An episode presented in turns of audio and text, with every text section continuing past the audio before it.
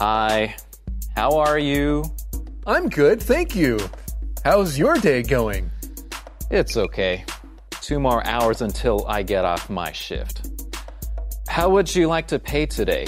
Cash or card? Shift. Credit card. Thanks.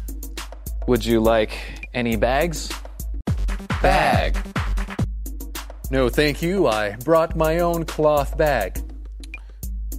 Can you sign your name on the pad? Pad. Sure.